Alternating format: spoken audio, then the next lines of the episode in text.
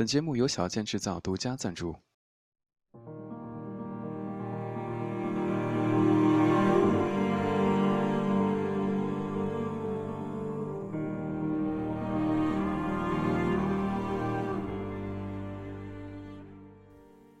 放任飘洒，忠诚无畏。有一种孤独，十多年后突然回头看自己来时的路，才发现，曾有一段日子，自己一直在重复。重复，被现实卷进漩涡的孤独。小五，是我十六年前的朋友，回忆就像女儿红一般被埋在土里，偶尔想起来挖两锹土，都会醉到半死。一群人怀旧，就着往事下酒，睫毛上满是清脆的湿气，饱含垂涎欲滴的温柔。你们还记得小五吗？有人问。没有人回答，不是因为忘记了，而是没有人知道他在何处。记得一个人，也许不仅仅是只放在心里。大家都只是听说，小五读大学的女友怀孕，打胎缺钱去了黑诊所，导致大出血没有抢救过来。不堪女方家人的纠缠，小五连退学都没有办，就消失在了所有人的视线中。我坚信他一定会出现。在我的印象中，无论怎样的战役，对于输赢，他总是有自己的态度。小五是我儿时玩街机最要好的格斗游戏玩伴，我曾放下豪言壮语：“我选春丽，万夫莫开。”其他人都跟我打嘴仗，只有小五说：“给我一星期的时间，我存五块钱，到时谁输谁买五块钱的游戏币。”其实他完全可以不赌这五块钱，我骂他是个蠢货。他倒也不必不躲，我不相信一件事情的结局，我更相信自己的判断。但如果我真输了这五块钱，就是给自己一个提醒。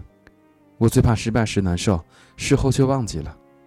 五块钱不过是我所能付出的最大的代价。十七八岁的我丝毫不在意他那些充满哲理的人生规则。既然放开玩了，当然就是冲着赢去的。三下五除二。小五存了一周的五块钱，顺利换成了游戏币，我分了一半给他，他心怀感激，我若无其事。我和小五迅速成为玩的一手好格斗游戏的战友。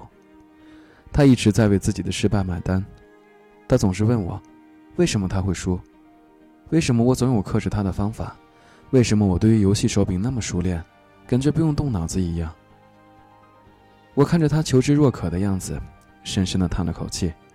我说：“小五，如果你对于学习也这么认真的话，你考不上清华北大，天理难容啊。”小五撇撇嘴，不置可否，继续追问。我反问他：“每次你输的那么厉害，输那么多次，正常人都气急败坏了，你心态倒是蛮好的。”他说：“是因为小时候他常和别人打架，打输了回家就哭，不是因为太疼，而是因为不甘心。”他爸又会加揍他一顿，然后教育他：有哭的功夫，不如好好想想，为什么每次都打架打输。面对失败才是赢的第一步。我说：“我看你也没赢过我。”啊。”他说：“是啊，所以你怎么总是能赢我呢？”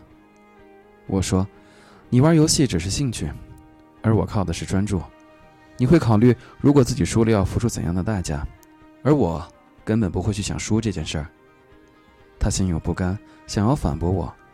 我说：“不用不用，兴趣可以用来打发青春时光，而专注是可以发财的。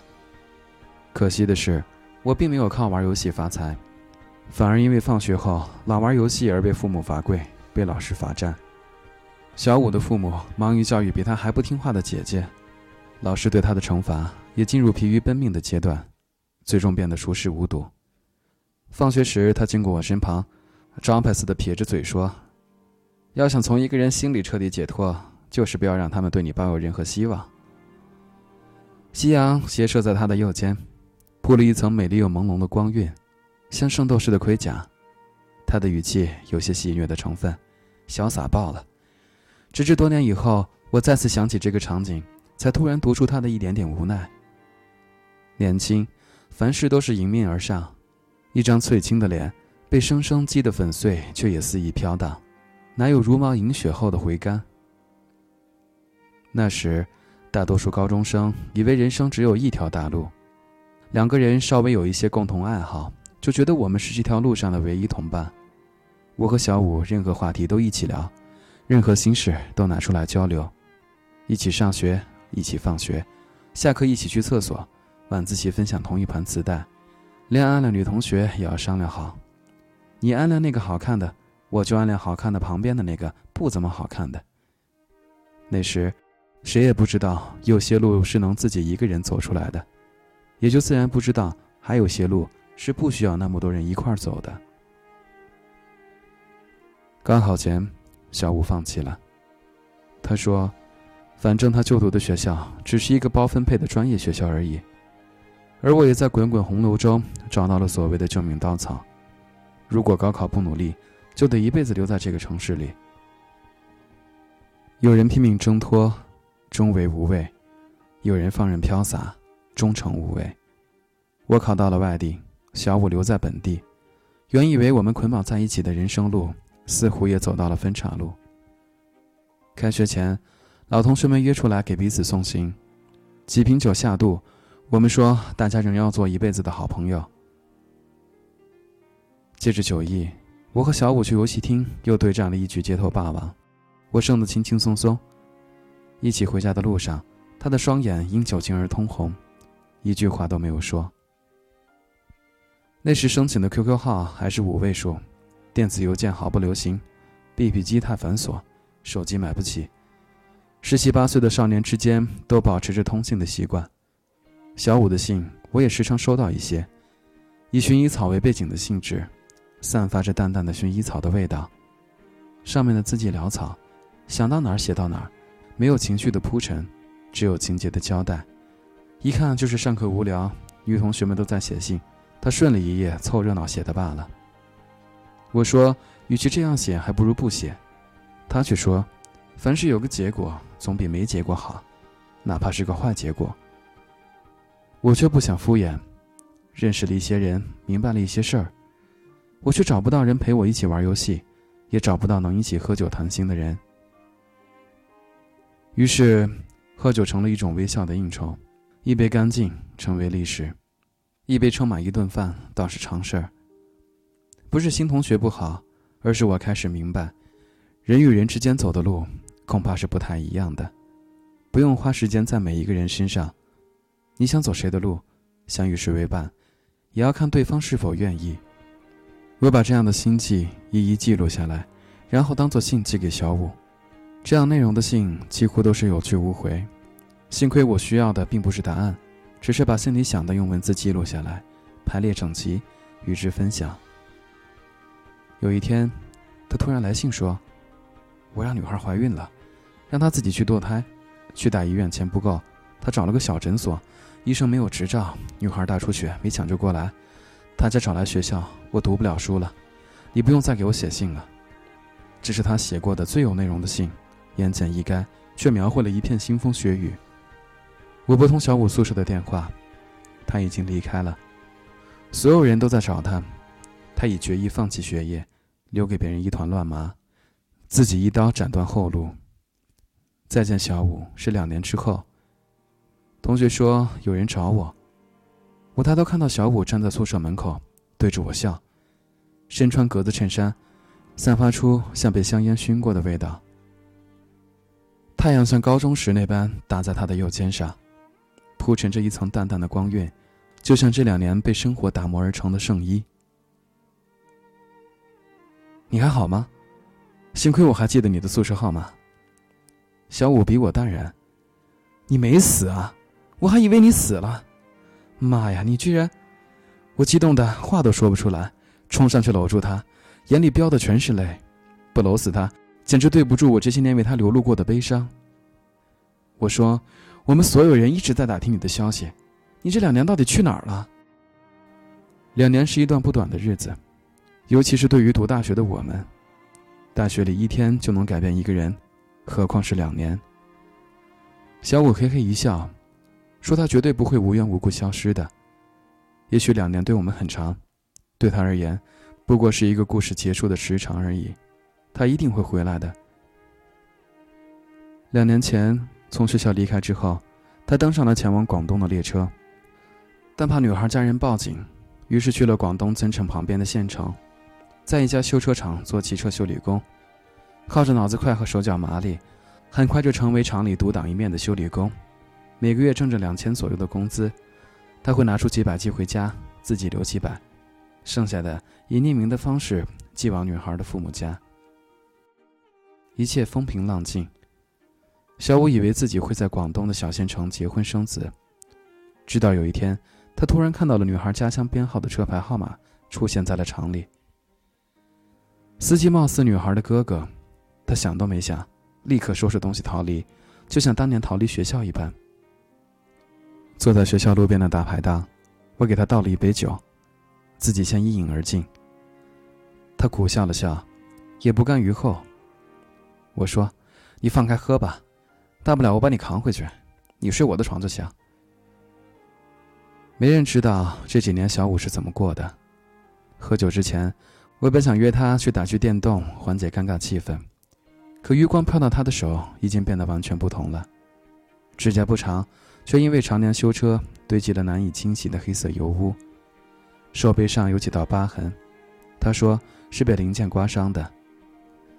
他嘚瑟地说：“其他学徒补车胎只会冷补，而他，而他是唯一能熟练给车胎热补的人。”看我一脸茫然，他继续嘚瑟：“热补是最彻底的补胎措施，要将专用的生胶片贴在车胎的创口处，然后再用烘烤机对伤口进行烘烤，直到生胶片与轮胎完全贴合才行。掌握度非常难，稍微过了的话，车胎就会被烧焦。”就像我不懂冷补车胎与热补车胎究竟有什么不同，他也不懂为什么读中文系的我立志一定要做传媒。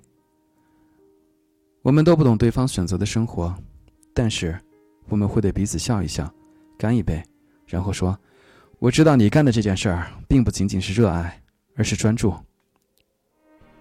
酒过三巡，小五比之前更加沉默，我再也看不到当初眼里放光的小五。也看不到经过我身边时轻蔑鄙视我的小五，他如一块沉重的磁铁，将所有黑色吸附于身。他想遁入夜色，尽量隐藏原本的样子。我说：“你已经连续几年给女孩家里寄生活费了，能弥补的也尽力再弥补了，但你不能让这件事情毁了你的生活。更何况这件事情与你并没有直接的关系，是女孩选择了黑诊所，道义上你错了。”但是你没有直接的刑事责任。小五没有点头，也没有反驳，人像一块沉重的磁铁，吸附所有的黑暗，像遁入夜色之中。回宿舍的路又长又寂寞，小五说：“还记得读高中时，你问我，为什么每次我失败之后总会问赢家理由？我的回答是：面对失败才是赢的第一步。你说的对。”无论如何，我不能再逃避了。他做了决定，无论结局如何，不再流亡，不再逃避，这是恢复正常生活的第一步。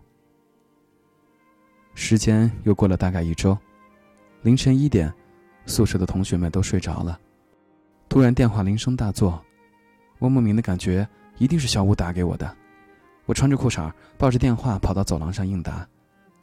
小五带着疲惫的声音透过话筒传了过来：“彤彤，我去了女孩家。”我屏住呼吸，蜷缩着蹲在地上，一面抵御寒冷，一面想全神贯注听清楚小五说的每一句话。他还在，没死，也没怀过孕，那是他哥哥想用这个方法让我赔钱而已。听说我辍学之后，他很后悔，一直在找我，但一直找不到。话说到一半。小五在电话的那头沉默了，传出了刻意压抑的抽泣声。你会不会觉得我特别傻？这四年一直像蠢货一样逃避这并不存在的事儿？怎么会？当然不会。我说不出更多安慰的话。生活残忍，许以时间刀刀割肉。十七八岁的时候，一次格斗游戏的输赢不过三分钟的光阴。而小五的这一次输赢，却花了人生最重要的那四年。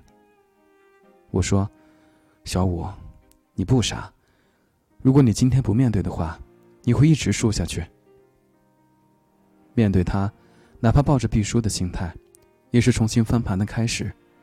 你自己也说过，逃避的人才是永远的输家。小五说：“彤彤，我输了四年，终于在今天结束了，心有不甘，却无以为继。你说，我下一场战役需要多久才会有结局呢？”那天是二零零二年十月十六日，秋天，凉意很重。之后的十一年，小五再也没有回过家乡，我们也鲜有联络。高中同学聚会的时候，常有人问起。小五在哪儿？你们知道吗？没有人知道，大家都在叹息，觉得他的一生被那个虚无的谎言给毁了。我什么都没说，正如我和小五的对话：有的战役三分钟比出输赢，有的战役四年才有结局，有的战役十年也不算长。对于小五而言，一个敢于面对的三十三岁男人，他下一次出现时，一定带着满脸笑意。与我毫无隔阂，人能在大排档喝酒到天亮，在游戏厅玩街霸到尽兴，始终称兄道弟的那个人吧。逃避就一直是输家，唯有面对才是要赢的第一步。这句话真好，十七岁的小五这么说。现在的小五，已经在北方的小城市成家，和妻子开了一间小小的面包店，早起晚睡。那样的生活似乎可以把一天重复一万遍。小小我满百天的时候，我问小五：“现在会不会觉得生活无聊呢？以前你是一个那么漂泊，有那么多信念和理想的人，现在却能把同样的一天过一万遍，怎么做到的？”喝了一点酒的小五拍着我的肩膀，眼睛里闪着光。他说：“以前我四处躲藏，每天都是痛苦的。”我把痛苦的一天重复了四年，现在我和他在一起，第一天我就觉得是幸福的，所以我要把幸福的一天重复一万遍。说完，小吴满脸都是泪。也许，一切都是最好的安排。